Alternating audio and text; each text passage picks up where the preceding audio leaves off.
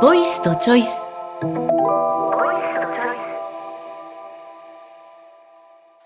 ボイスとチョイスこの番組はアナウンサーの福井和恵と調停研究者の入江秀明がお送りいたします。さあなんかあのコミュニケーションの話でちょっとつらつらと前回お話ししたんですが私も私も一応コミュニケーションが専門とは言えないのかな？わからない、まあ、伝えることをうんまあ専門に、先生ですよね。であの伝えるっていうキーワードの中で授業はしているんですよね。そもそもアナウンサーは話して声で伝えるっていうのが仕事だって。声で伝えるっていうことを まあねどれぐらい専門家って言えるかわからない。別に検定があるわけでなしあの国家資格があるわけではないので、ね、今日から私はアナウンサーって言ったらアナウンサーを名乗れてしまうので どこからがプロなのかっていうことではありますが一応伝えるコミュニケーションっていうところを、えーずっと,、うん、と考えてきたわけですよ。でその中で出会ったのがこのメディエーションも一つだしいろんなこう手法とか切り口にも出会ってきてで私自身も前回ね入江さんが学んでからちょっと変わった中高時代の自分の立ち位置と なんとなく今と変わったって話がありましたけど私もやっぱり変わってきていてで変わったなって思うのがちょっとね人の話聞けるようになった と思います。なんか今まで人の話を聞く時って例えば自分にはわからないことを話している時もう聞くしかないから聞いてたし、えー例えば自分の立ち位置がちょっと振る舞い方がわからなくて聞き役に回ったりっていう消極的な聞き役だった気がするんですねこういうコミュニケーションを本当に学ぶ前は。ただなんかいろんな手法さっき言っあのさっきというか前回話になった王道と邪道があるって話もありましたけどそのいろんな王道を学んだりとかいろんな手法をフレーム切り口を学んで積極的に聞くっていうことがちょっと分かってきたような気がします。ちゃんと聞こうって意識して聞くっていう。なんか聞いてるうちに話したいことが出てきたら話しちゃってたんですよね。うんうんじゃなくって今は聞くこの人の話を聞くでこの人はなぜ今この話が出てきたんだろうとかそういうこうちょっと俯瞰しながら聞くっていうことが少しずつできてきたんです。でで例えばなんでそのことを言うかって言ったらただそれで私あのとはいえ専門的にどこかのトレーニングをがっつりと学んだわけではなくやっぱりこう伝える専門家アナウンサーとして必要な部分を美味しい部分をつまみ食いっていう 勉強の仕方なのでやっぱり甘いんですよ。でそのつまみ食いの知識と経験の中でやっぱりえっ、とそれでも何かを教えなきゃいけないっていうことがあったんですね。で、えーあまり具体的にちょっと言うと支障があるかもしれないんですけどちょっととある、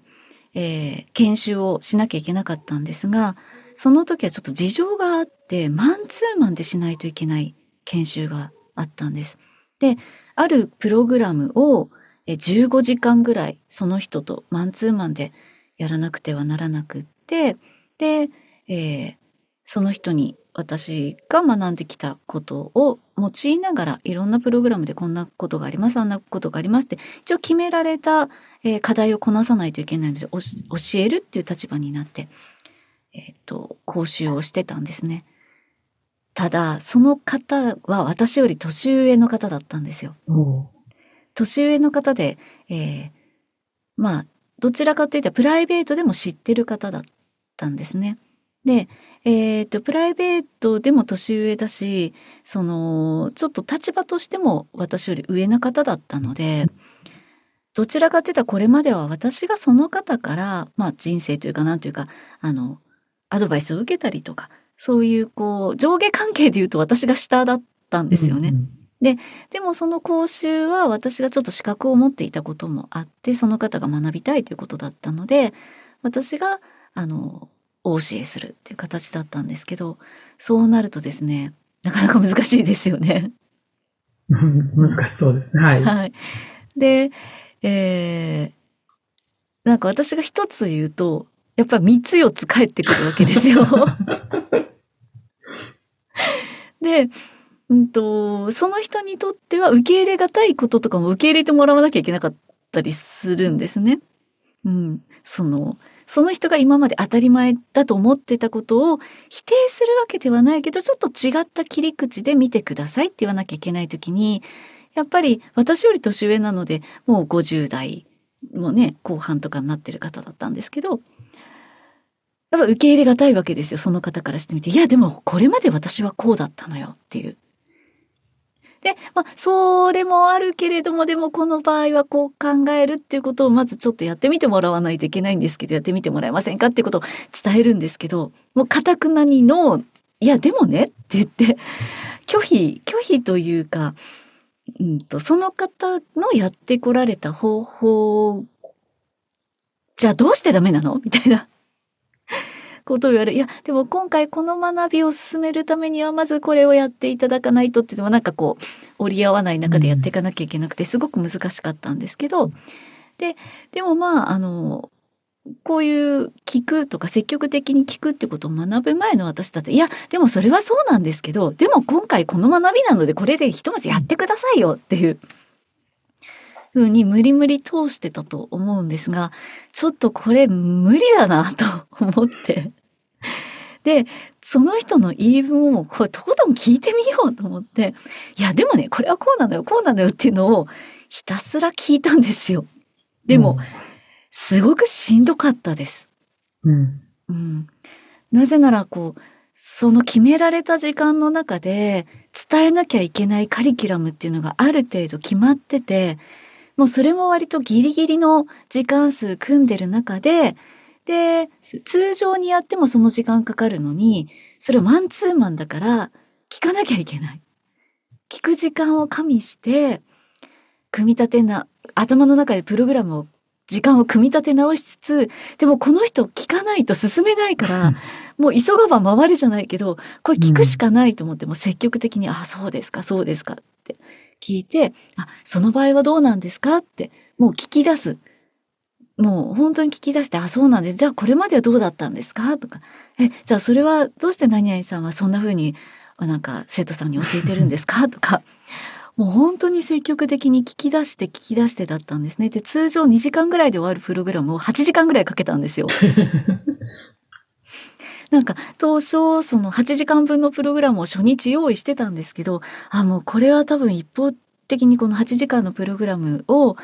お伝えしても聞いてもらえないって思ったので、もういいや、その日はとにかく初日は聞こうと思って2時間分ぐらいしか消化はできなかったんですけど、うん、ひたすら聞いたんですね。そうしたらやっぱりのなんか半日はダメでした私もしんどかったんですけどあそうですか。そんな方法でやってるんですね。あそんな考えでやってたんですね。とかそういうその手法でこのこの教会ではそんな風にやってるんですね。って。もうただ単に受け入れてででもこうなんですよはもうでもは封印したんですよ。うんうん、封印して半日聞いたらだんだん向こうもやっぱネタが尽きてくるじゃないですけど だんだんとこうちょっとこう情勢が変わってきて、うん、うん、3時間ぐらい聞いたかな。もうお昼休憩もね普通常の集合研修だと 解放講師は講師受講者は受講者で解放されてほっとできるところもお昼1対1なので お昼食べながらも聞くみたいな。うんうん、でひたすら聞いたらなんかその人がねやっぱほぐれてきてですね。で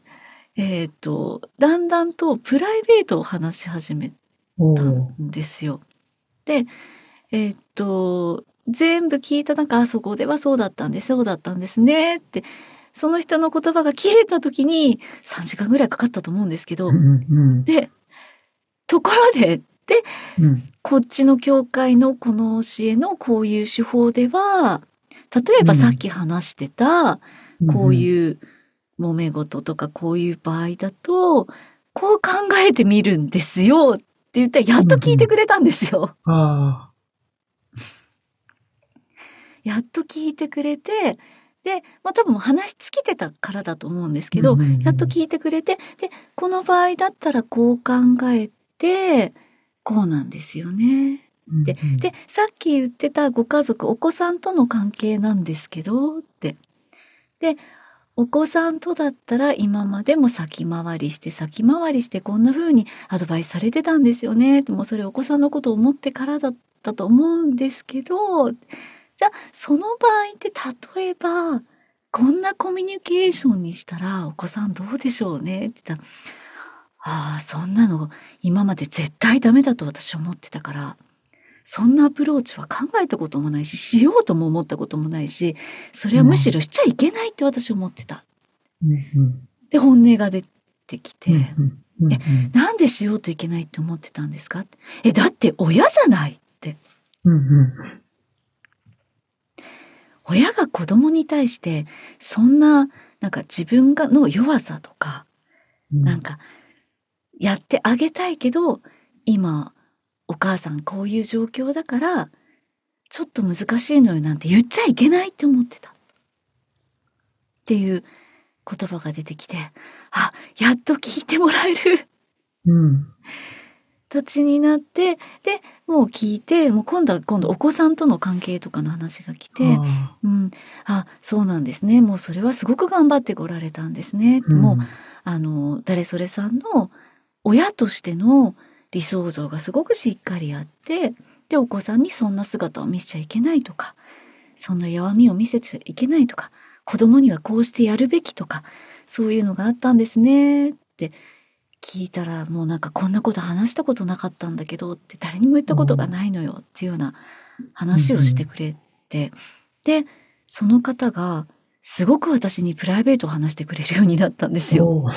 困ってることだったり子供の悩みだったりうんうん。自分がすごく頑張ってきたことだったりもう本当に頑張り屋さんな人だったので、うんうん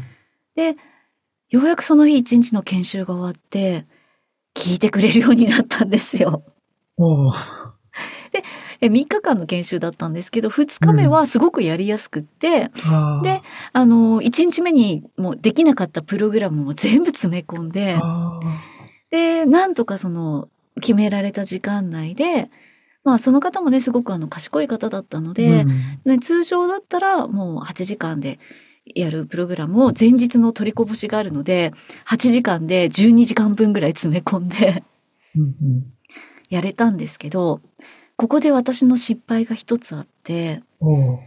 うん、やっぱりその本当にそねえーっと専門的に、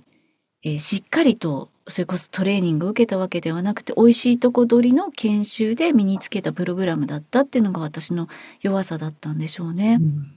えー言ってみたらちょっと依存される形になっちゃったんですねその後。おーえっ、ともう研修私は研修の中だったからこそ積極的に聞いたわけですよ。すごくしんどかったけど仕事だから、お金をいただいてやってることではあったしやっぱりエンドがあったもうその研修の時間っていうエンドがあったから、積極的にしんどかったけどとことん聞いたわけですよ。でもその方もともとプライベートのつながりのある方だったのであそうとは受け止められてないわけです。たらあのもう想像されるかもしれないんですがもうもちろん研修を3日間研修終わってまあ1ヶ月後とか2ヶ月後とか何週間後とかまああのね押して知るべしっていう何かあるとですねやっぱ連絡来るわけですよ。聞いてほしいわけですよ。でそこをどうしたらいいかなっていうのが私の甘いところでしたね。ーあ。だからなんかこそうはい。う調停の場で聞くっていうとか、カウンセリングの場で聞くとか、うん。研修の中で聞くっていうのはーうん。ちょっと少しずつ私もできるようにはなってきているのかなと思った反面、なんかうまくいったぞって思った反面その後のこと考えてなかったなって。ああ。いやー、でも、あの、まあ、その専門家、さっき福井さんは、その、学びがうまかったからそういうことになっちゃったっていうふうにおっしゃいましたけども、それは結構専門家も経験していることだと思思いますけどね。そうですか。うん、ええ特にやっぱりカウンセリングとかの分野だと非常に多い、あの話ですね。うん。そこも、まあ、本当に難しいところですよね。支援の構造化みたいな話も、とか、契約関係とかね、そういうところの話で、本当にデデリケートというか、あの、河合隼先生がどっかで書いておられた話で、カウンセラーが、その、クライアントから変、変化を受ける、あの、カウンセラー側が変わるっていうことがないようなカウンセリングは、では治らないみたいなことをまあ、おっしゃっていて、だから、本当のカウンセラーっていうのは、そういう、ななんていうかな、そその、一般的に考えられてるような、その、どんな問題も跳ね返せるみたいな、ん。そういうものではないんだっていうようなことを河合先生が書かれているんですけど、うん。で、河合先生の本をいくつか読むと、なんか、そういう、あの、いわゆる支援、支援関係の、あの、で、やっちゃいけないことをや、やった経験なんかも結構書いたりもしてへーおられて、その、普通はやっぱり、その、カウンセリングルームに入った会話で完結するっていうことですけど、でも場合によっては、その、子供の家に行ってとか、なんかうん、すごい、なんかカウンセリングを超えてもう世話してるみたいなうんことも、実際には河合先生ですらや、すらというか、そうですね。河合先生でもそういうことがっていう。や、やっておられたっていうようなことも正直に書いておられるので、そこは結構いろんな人が乗り越えてきた、あの、あー場所だとは思いますけどね。そうなんですね。いや、でも河合駿先生でもそうなんだと思ったら、すごい。そうかそうか、そりゃ私ごときそうなるなるよなって思いましたね。なんか、うん、あのーそもそもの本当にお客お客さんというかクライアントっていう状況で始まってい,、る関係に関しては私も非常にやっぱり注意はしていますし、もちろん親身にもなるし、うん、と話も聞きますがやっぱり一線は越えないようにって境界線は引くようにはしていて、ただその境界線をなんか相手にうまく感じてもらわないと拒絶と取られてもいけないので。うんうんあのーその辺はすごく注意してるんですけどもともとの関係があってっていうのは非常に難しかったですね。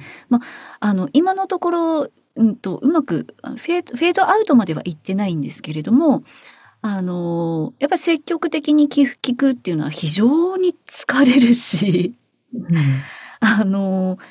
ぐったりすしたんですよね。うん ずっと丸一日聞き続けるっていうこと自体はすごく、えっ、とぐったりしてしまったのでそのチャンネルをやっぱり普段プライベートでその方にお会いした時にはそのチャンネルをあまり開かないように うんうん。まず聞かないわけではないんですけど、うん。あの積極的に聞き出すことはせず「あそうなんですか」ぐらいで、うんあのそれでどうなったんですかは聞かず、ん。その時うん。何感じたんですかとかそんな風にあの講座の時みたいには聞かないようにしたらだんだんと向こうもそれを求めなくは、うんうんうん。あの本当に本当に困った時とか、うんうんうんでなければ来なくなったので、まあ、ちょっとそこはその方もすごくあの非常に、まあ、社会的な地位もあるあの、うんうん。すごく、うん、あの聡明な方なので、うん。それがううまい線引きができたかなとは思ったんですけど、うんうん。うん、なんかちょっとはい。福井さんの中ではそれがちょっと失敗したっていうことに、なんか位置づけとしてはあったんですかね。失敗してたんで、学びが足りなかったかなって。あうん、なんか、この後、この、の、その人との関係性とかを考えて、例えば最初にエクスキューズしとけばよかったかもしれないなとか、うんと、今この研修の場だから聞くんですけどとか、ああなんかエクスキューズがあればよかったのかなとか、うんうん。とか、えっ、と、例えば2日目の研修で、えーいわゆるプログラムをその人に、いわゆるその、その話の聞き方みたいなのも全部プログラムの中にあったので、私は昨日その手法を使ってお話を聞いて、この話までしてくださいましたよねっていうエクスキューズがもう一つあってもよかったのかなとか。なんか私がその人の話に本当になんか興味興味があって、まあ、興味はなかったわけではないんですけど、うん、と聞きたくて聞いたとか私は聞く人だっていう認識ではなくて仕事として研修の中だから聞いたんですよっていうのを2日目のその手法的な話をした時に、うんあの扱ってもよかったのかなとか。なるほうんとかは思いやっぱままなんかこう、うん、私の経験不足かなって思ってなんとなく失敗に位置づけています。ど。なんか私、おお伺いした範囲では、あの、はいなんか、な、何ら失敗してないというあか、本当ですか？あの、ま、うん、なんか、あの、その、じょ徐々にフェードアウトとか、そういうんで、ああの、お互いに関係性を、あの、ちゃんと、あの、維維持できてるっていうか、そその健康な形につ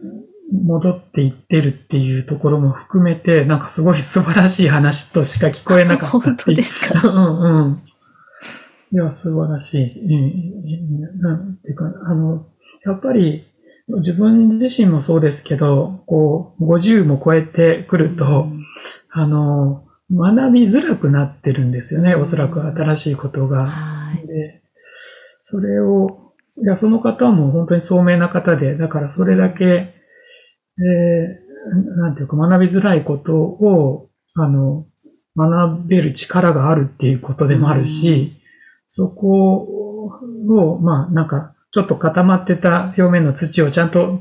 それを耕したのは福井さんだろうから、あの、そそういうのはすごく、まあ、いい話に聞こえたんですけどね。うんそうですか。多分なんか私の中ですごいしんどかったから、あ、うん。なんかそのしんどさが、まあそそんなに古い話ではないので、うんうんなんかしんどさがずーっとあって、でやっぱりその方と関わるとなんか今は別にそんなあのいい関係ではあるんですけどなんかちょっと、うんあの形を変えてしんどさがフラッシュバックするみたいなのもあって、なるほど。なんとなくそれで私の中のこうんううん失敗のカテゴリーに入れちゃってたのかもしれないですね。ああ、そうなんです。うん、まあでもしんどいものですよね。なんかその、なんかしんどさを自覚するっていうところがすごい大事なような気がしますね。なんか、そのコミュニケーションを学ぶっていうことの、その、なんか、あの、その自分がしんどい時に、こう、こういうことを、しんどさを感じるべきでないみたいな。だから、そういう部分にふ、蓋しすぎちゃうと、かえってなんか、あの、私が、なんかしんどい気持ちになってるっていうこと、っていうことを受け止めるんじゃなくて、相手が、まあ、めんどくさい人だっていう、相手に対するジャッジみたいな話に、あの、一般的にななりがちなんだけれども、その、まあコミュニケーションを学んでいくっていうことは、自分がこう、傷ついたりとか、自分がこう、負担に感じるとか、疲れるとか、そういうことについて、まあ割とそのまま受け止めるといううん。ことができるようになるっていうことがむしろ学びっていうああの、あすぐにその自分の中の不快感を相相手に対するジャッジメントに転嫁しないで踏みとどまれるっていう、それはなんかコミュニケーションの学びの、あの、大きい、その、メルクマールっていうか、なんか、うんそ、そういうことは一つの、なんていうか、学習の目標にななるんじゃないかなっていう気は私はしてますけどね。うん本当ですね。うんそれは大きいですね。自分が不快を感じたり嫌な気持ちになったり、しんどかったり、イライラしたりっていうのは、相手のせいにしちゃいますよね。うん、普通はす,、すると思うんですよね。うん、してます私。うんうん してますよ。子供のせいにとか一番してるかもしれない。もう、うん。でもそうなんですよ。私なんですよね。うん。うん、私が不快に感じているっていうことをまず自覚するっていうのは、うんちょっとずつですけど、うんうん確かにできるようになってきてる気がします。うんうん。それでも相手に責任転嫁してますけど。いや、だからそう、そう、そうなんじゃないですかね。そそれがまあ王道なんじゃないかなと思いますね。そうですね。はい。まだまだなんか、本当学びは続けなければっていうかなんかもう日々学びですね。そうですね。本当に。ということでな、なんだかんだ結構な時間を話してしまったので、はいはいはい今日はこの辺りにしたいと思います。今日もありがとうございました。ありがとうございました。ボイスとチョイス。